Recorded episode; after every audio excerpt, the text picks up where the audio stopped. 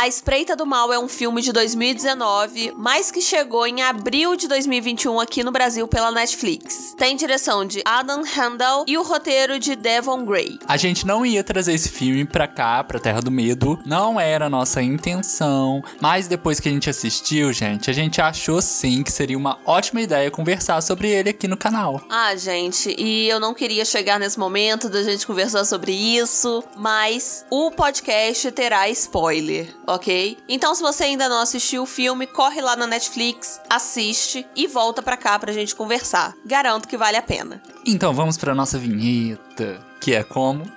Oi, eu sou o Vitor. Eu sou a Cibele. E sejam bem-vindos à Terra do Medo. Um podcast aconchegante pra gente conversar sobre o universo do terror. Todo sábado tem episódio novo de podcast. Faça chuva, faça sol, temos episódio novo. E no YouTube temos vídeo toda terça e quinta. Então, gente, é conteúdo pra dar e vender no Cibele na Terra do Medo. Não esqueçam também de seguir a gente por aqui, né? Se você estiver escutando pelo YouTube e não tiver inscrito, inscreva-se no canal. E se tiver no Spotify, no Deezer, gente, segue a gente pela plataforma que você estiver ouvindo. Ajuda muito, de verdade mesmo.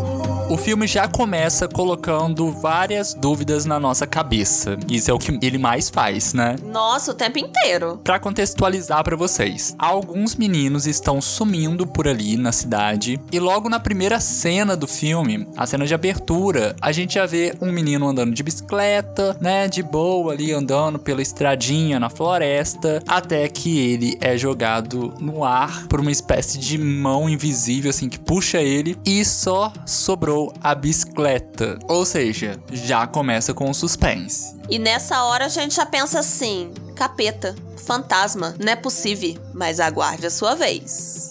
Daí, quando esse menino desaparece na floresta, o detetive Greg Harper, que é interpretado pelo John Tenney, e o seu parceiro Spitsky, que é interpretado pelo Gregory Allen Williams, são designados para investigar o que, que aconteceu. Uma pista que acabou sendo deixada para trás liga o sequestro desse menino, né, o desaparecimento dele, a um assassinato de crianças que o Spitsky ele já tinha resolvido, né, já tinha mandado o responsável para prisão, tinha 15 anos já. Daí eles começam a se questionar, tipo, não, então a gente acabou prendendo o cara errado, né? Porque se isso tá acontecendo de novo, com o mesmo modus operandi, com a mesma coisa, ou a gente prendeu o cara errado, ou então tem alguém aqui imitando ele pra tocar o terror aqui na cidade. Enquanto isso, a esposa desse detetive, a Jack, interpretada pela Ellen Hunt, está tentando, né, consertar a sua relação, né? Porque no caso ela traiu o marido então tem toda essa questão também com o filho dela, que é adolescente. Tem algumas cenas ali que ele acaba tratando a mãe dele de forma bem ruim mesmo. É, e a gente percebe que tem alguma coisa muito ruim acontecendo com aquela família. Depois, né, com as pistas, a gente vai descobrindo que ela traiu ele. Mas, nossa, é uma torta de climão o tempo inteiro naquela casa. Deus que me perdoe. E pra piorar essa torta de climão inteira na casa, umas coisas bem estranhas têm acontecido em torno da família, algumas coisas muito esquisitas acabam acontecendo na casa. E aí a gente começa a se perguntar se eles estão sendo assombrados. É, porque nesse momento, né, que começam algumas coisas estranhas a acontecer ali na casa, alguns objetos começam a desaparecer, a televisão ela liga sozinha, aí ela vai lá, desliga e depois liga de novo. As fotos da família que ficam ali na escada, de repente começam a desaparecer dos quadros.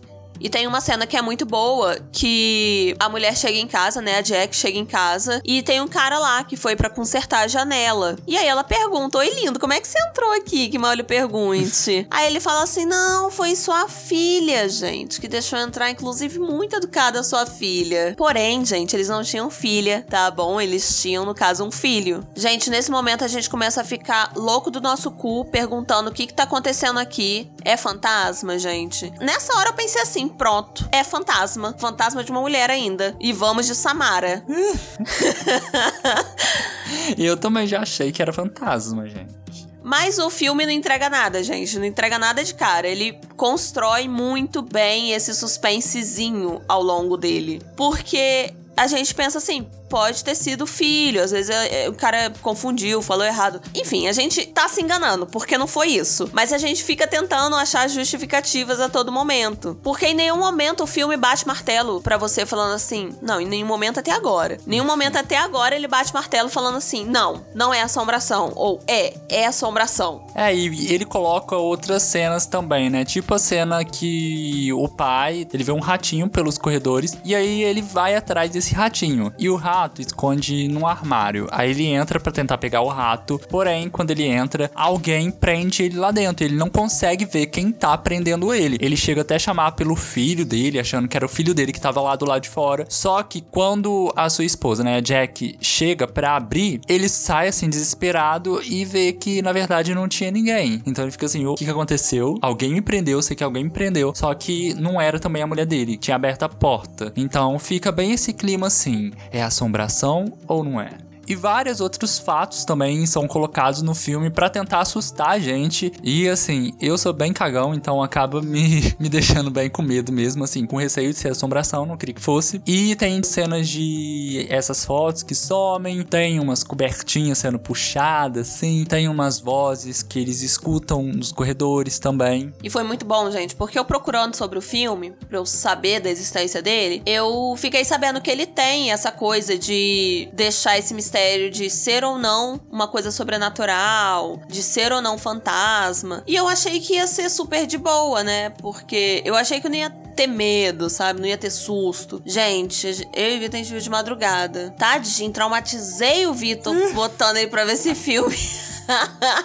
e, gente, foi assistindo esse filme que a gente ouviu um barulho na escada aqui Verdade. de casa. Não, mas deixa pra gente contar isso tá, mais tá tarde. Tá bom, mas guardem isso. A gente fica com mais medo quando você sabe, assim, o plot do filme, né? Inclusive, se você chegou até aqui e não assistiu o filme, gente, é hora de separar, ir lá assistir e voltar, tá? É, porque a gente já deu até spoiler demais aqui. Até spoiler demais, mas até agora ainda você tá invicto, tá? Pode ir tranquilo que você vai gostar. Mas a partir daqui, por sua conta e risco. Daí a Jack tá traindo o marido, igual a gente já falou aqui no podcast mesmo. E o filho sabe disso, fica bem claro que ele sabe que teve ali alguma tensão e o filho acaba tratando a própria mãe bem mal, culpando ela pelo declínio do casamento. E aparentemente o marido também sabe que ele é corno, no caso. Mas aí tem um momento bem tenso, porque assim, ela tá traindo, mas ela tá naquela tentativa de reconstruir a família. E a gente vê que não tem jeito, que minha filha só aceita pela pelo amor de Deus, vamos todo mundo separar para todo mundo viver feliz, pelo amor de Deus. Mas aí ela tá ali na luta para tentar reconstruir e tudo mais, só que tem um momento que o amante dela vai até a casa dela. Ele queria conversar, foi lá, falou: "Ai, eu te amo, vamos viver uma vida juntos, vai ser maravilhoso". Só que ela fica o quê? Com um furebs trancado, porque o filho dela tá em casa. E o filho dela já tá tratando ela muito mal. Daí ela fala que não quer mais nada com ele, até que uma caneca cai na cabeça dele. Simplesmente. É chuva chuva de caneca. Começou, é granizo, não, é, é caneca. Outros vão achar que teve uma chuva de caneca. não, foi uma caneca só, gente, tô exagerando. Daí ele ficou meio atordoado, não sei o que, aí ela chama ele pra entrar. E eles vão pra, tipo, um porão da casa, uma espécie de porão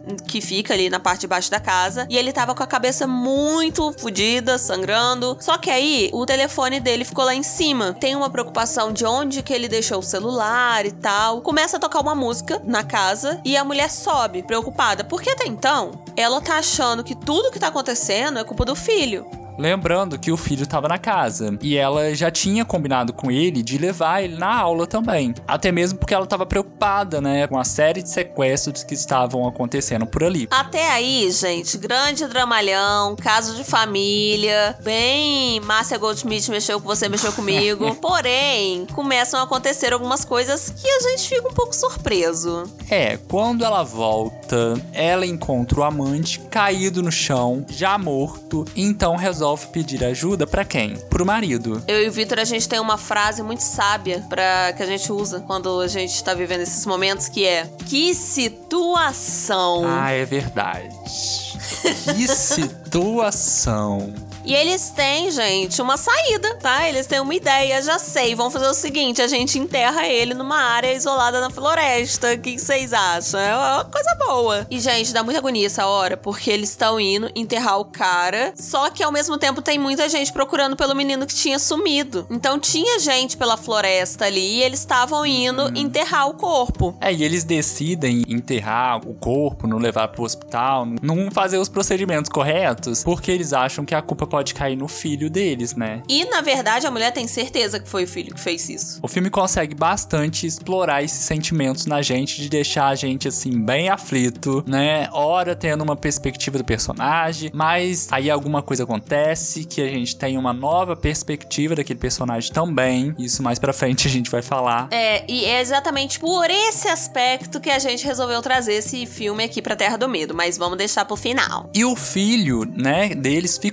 sozinho na casa. Aí a gente já percebe que coisa boa não vem, né, que não vai acontecer uma coisa legal ali com ele. Quando a pessoa num filme de terror fica sozinha na casa, a gente já espera alguma coisa assim. Ainda mais quando fica sozinho com assombração, gente. Coisa boa não vem. É, porque até então eu tava achando, né, tem assombração ali. Só que aí o filho recebe uma mensagem, né, no computador que pergunta: Você sabe o que é Frugin? Gente, com certeza essa pronúncia está errada, mas. Eu não sei se alguma pessoa no mundo consegue falar essa palavra certa, porque é um monte de consoante, gente. Vocês não têm ideia. Pois é, parece uma risada. Gente, é muita consoante. São duas vogais só na palavra inteira. Não tem como, não produz fonema. Mas enfim, virou aula de gramática.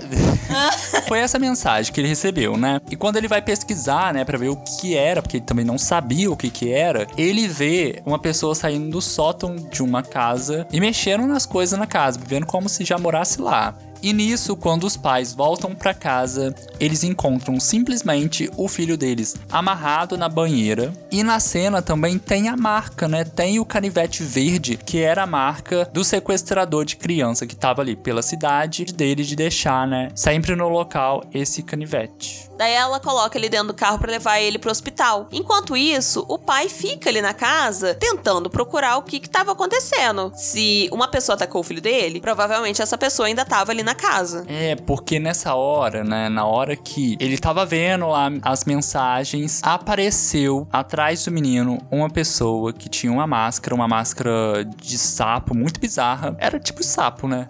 É, um sapo. E aí dá para entender que essa pessoa invadiu a casa deles. Só que aí na hora que apareceu essa sombra, eu já pensei assim, ué, porque na hora que atendeu a porta, falou que era uma menina, né, sua filha, e essa pessoa que apareceu atrás dele parecia um homem, né? Só que aí o pai fica na casa, né? Fica ali andando com a arminha na mão, tentando perseguir quem tava na casa também, e a gente fica muito tenso nessa hora. Só que aí o filme pega a gente de surpresa. E novamente começa a tocar a musiquinha do nada. E nessa hora, gente, a gente fica muito tenso, porque a gente fica torcendo, né, pro homem, porque a gente vê a pessoa encapuzada vindo atrás, assim, com um bastão acho que era um bastão, né, que ele tava segurando, e pronto para atacar o policial. Aí a gente já pensa, né, coitado, vai ser atacado. Gente, é nesse momento que o filme muda completamente. Assim, não mostra se o policial foi atingido ou não pelo bastão. É, a cena dá um corte, dá realmente. um cortaraço. E aí a gente fica assim, que? Mas, volta lá, que isso, não acabou. Só que aí vai pra uma cena estilo found footage, sabe? Que mostra um menino e uma menina entrando pela garagem deles, da família. E eles simplesmente ficam ali instalados na cobertura, porque casa de gente rico, gente. Vai fazer isso aqui em casa, eu percebo a pessoa assim que ela aparecer. Pois é. É, não, minha casa tem o quê? Três cômodos, quatro. Então se a pessoa entrar, eu já vou perceber logo de cara. Ainda ofereço um café. Mas na casa deles, não. Tinha um andar de cima, ele tinha quarto de hóspedes e tinha toda uma cobertura e parede falsa e tudo pão. Daí, gente, essas duas pessoas, né, esse menino e essa menina, começaram a meio que morar com a família ali praticamente. E daí a menina e o menino começam a viver ali na casa. Só que a menina explica que isso é uma prática, né, que tem aquele nome esquisito cheio de consoante que a gente falou.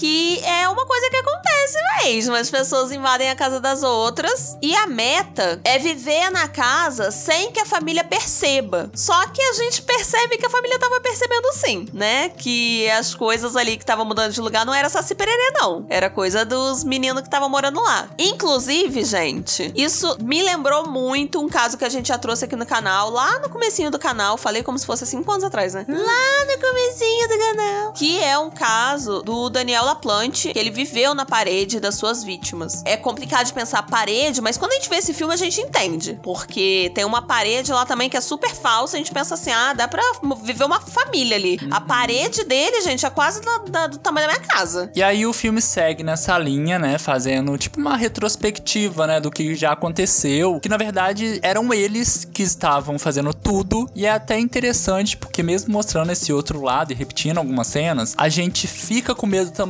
Só que agora nessa outra perspectiva. Porque antes a gente tava com medo de assombração, agora a gente tá com medo de pessoas, de coisa real mesmo, né? Porque imagina invadir a sua casa e ficar ali convivendo com você. E você ali também na sua casa sem saber que tem uma pessoa te olhando enquanto você dorme. E é muito engraçado porque a gente fica assim: menino, vocês vão ser pegos. Mas a, a gente fica assim também: tem que ser pego mesmo, gente, tá fazendo coisa isso errada. é errado. Mas a gente fica assim, menino, vai ser pego, vai se esconder. O que, que você tá fazendo aí de madrugada andando pela casa? É muito isso, gente fica torcendo, mesmo sabendo que não era pra torcer. Daí, a gente vai fazendo mesmo uma retrospectiva, que nem o Vitor falou, e a gente fica assim, nossa, a gente começa a entender tudo que tava acontecendo, sabe? A gente pode levar até isso pra nossa vida, tá bom? O Sibeli Coach aqui agora. Porque, gente, tudo pode ter uma explicação. Tudo que a gente achou que era coisa de assombração, na verdade não era coisa de assombração. Era gente que tava invadindo a casa deles? Era, não é coisa boa também. Mas pelo menos não era assombração, não é mesmo? É, igual no negócio da televisão ligar e desligar, era o menino que tinha instalado no celular dele. tipo, aplicativo. Um aplicativo de controle. Inclusive, meninos, se vocês souberem, alguém souber desse aplicativo, passa. Né? Fiquei interessado. Eu já testei, não funciona muito não. Não, mas o dele é instantâneo, Lógico, gente. É né? instantâneo. Porém, gente, o filme vai levando de novo até a cena do porão, do amante Uhum. da, da Jack, né? Que ele morreu no porão. E é nesse momento que a gente é de novo surpreendido. Porque a gente começa a entender que o esquema do menino era diferente do esquema da menina. A menina queria só seguir o plano certinho de não ser percebida em momento nenhum. Só que o menino, que é o Alec, ele não quer passar despercebido, não. Ele tá querendo ali deixar a família meio, meio louca, sabe? Tá querendo gaslightear a família. Quer que eles pensem que estão ficando bem loucos mesmo. Mas peraí, a TV ligou sozinha?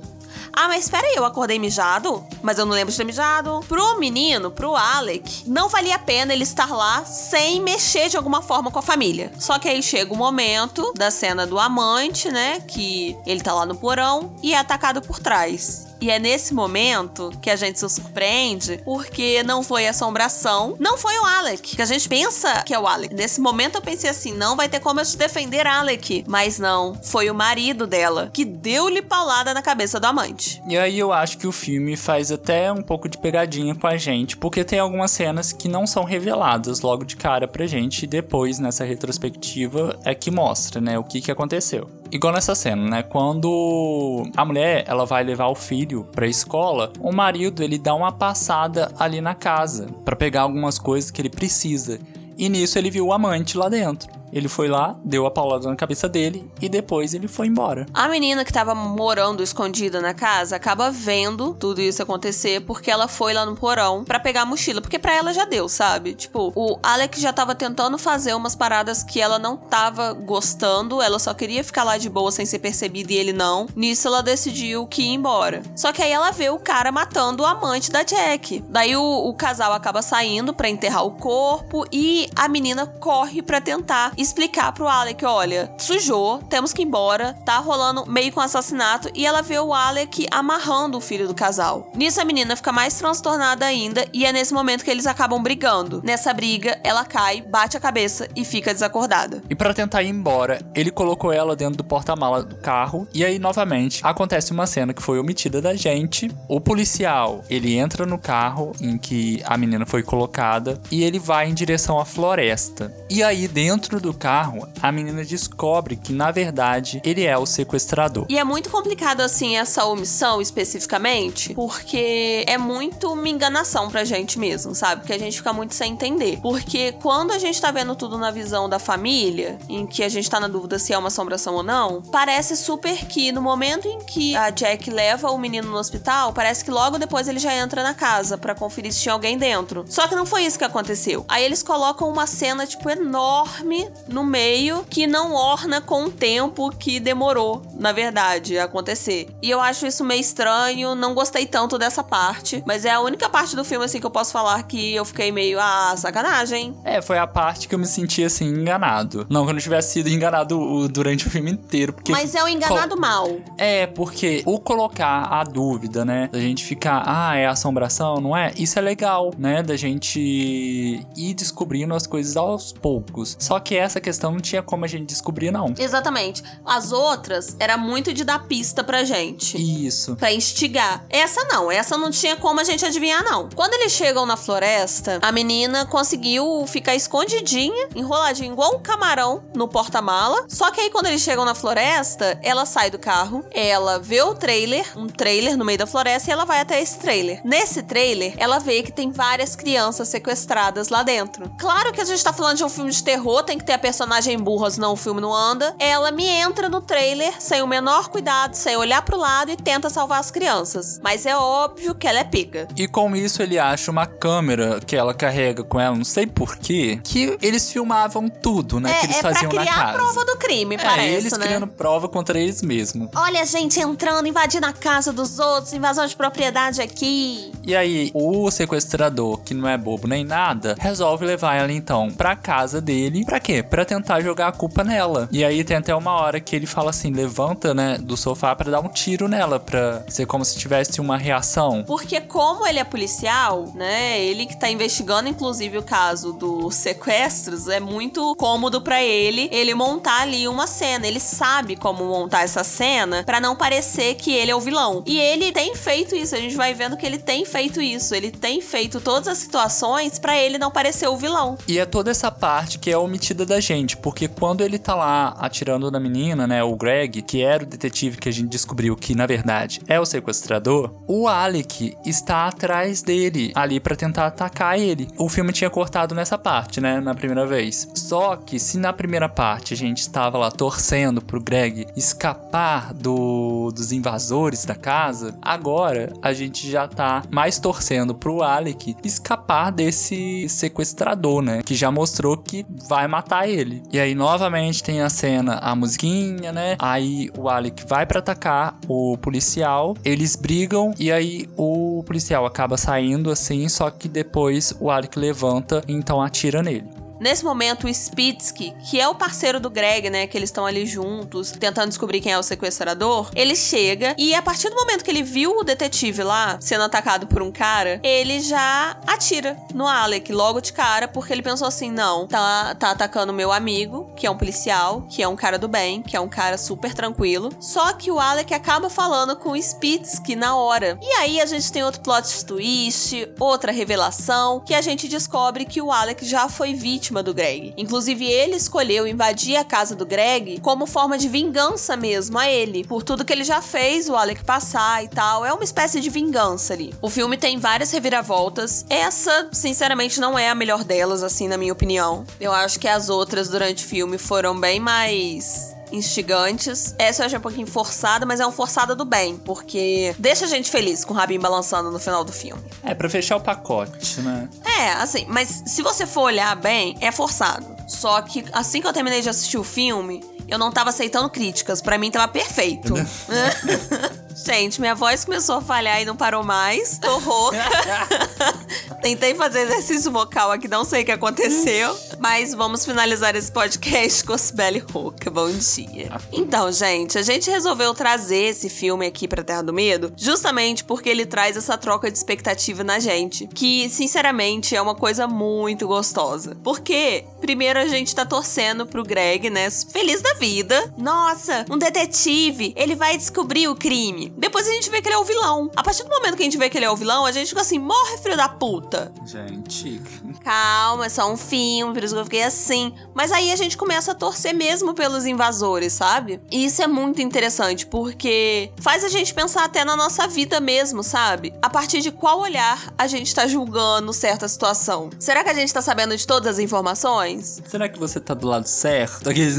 Será que Mas não você. tem lado certo, né? Porque realmente os meninos também não estavam certo ali de invadir a casa dele, só que a gente torceu pra ele, na verdade, porque o detetive é bem pior que eles. A verdade é que quem ganhar ou perder, vai todo mundo perder.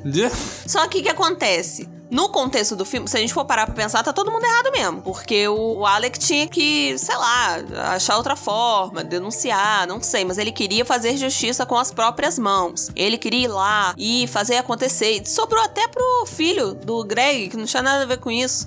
Coitado, tava lá ainda do lado do pai sem saber nada. Ah, mas menino mimado. Ah, não, tomei ranço dele, tá, gente? Tô aqui defendendo, mas tomei ranço. Tomei ranço de todo mundo, pra ser sincera, porque nesse filme, gente, eu tava vendo, não salva um. Moral da história, né? Nem sempre uma pessoa vai ser, assim, aquilo que parece. Tem várias camadas, pessoas são cheias de camadas. E não só as pessoas, como as situações mesmo. Às vezes você tá julgando sem saber de todas as informações, sabe? Ah, conta o do barulho. Gente, historinha aqui pra finalizar esse podcast gostoso. Sibeli Roca. Eu e o Vitor, a gente tava vendo filme de madrugada. E a minha casa, a gente faz certos barulhos. A gente já conversou em outros episódios que tem fantasma no meu terraço. Só que aí, o Vitor ah, não. Começou um barulho aqui, bom dia. Só que aí, o Vitor ouviu um barulho que eu não ouvi. Só ele tinha ouvido. Aqui em casa a gente tem aquelas escadas desgraçadas, que é a escada caracol de ferro. E o barulho dessa escada é muito característico. O Vitor ouviu, eu não ouvi. Pensei assim, tá doido, coitado, tá com medo. O medo já atingiu ele, tá até tendo alucinação. Ah, me ignorou, gente. Ignorei. olha Só Assiste filme de terror pra caramba pra ignorar quando eu falo. a cética sempre morre no filme, né? Eu que mantenho a... Eu que fico de olho aberto. Mas aí, depois eu ouvi barulho também. E era um barulho muito como se alguém estivesse descendo a escada, subindo, enfim, andando pela escada. A gente acordou a minha avó, que tava dormindo, seu precioso sono, e começou uma força-tarefa aqui em casa. Isso tudo com o filme pausado, tá? Porque a gente deu um pequeno pause no filme para depois continuar assistindo. Aí foi minha avó e o Vitor lá no terraço. E eu fui pra sala conferir se não tinha ninguém na sala, nem no quarto da minha avó. Porque a gente pensou assim: se estão invadindo a casa no filme, por que não pode é, é essa vida pregar-nos uma peça? Por que não? Fomos conferir, mas não deu em nada, tava super de boa, a gente continuou assistindo o filme. Ou eles conseguiram se esconder assim muito bem. E muito rápido. Ou seja, se eles conseguiram, eles podem estar aqui até hoje. Ah, não. o Vitor olhando pra trás.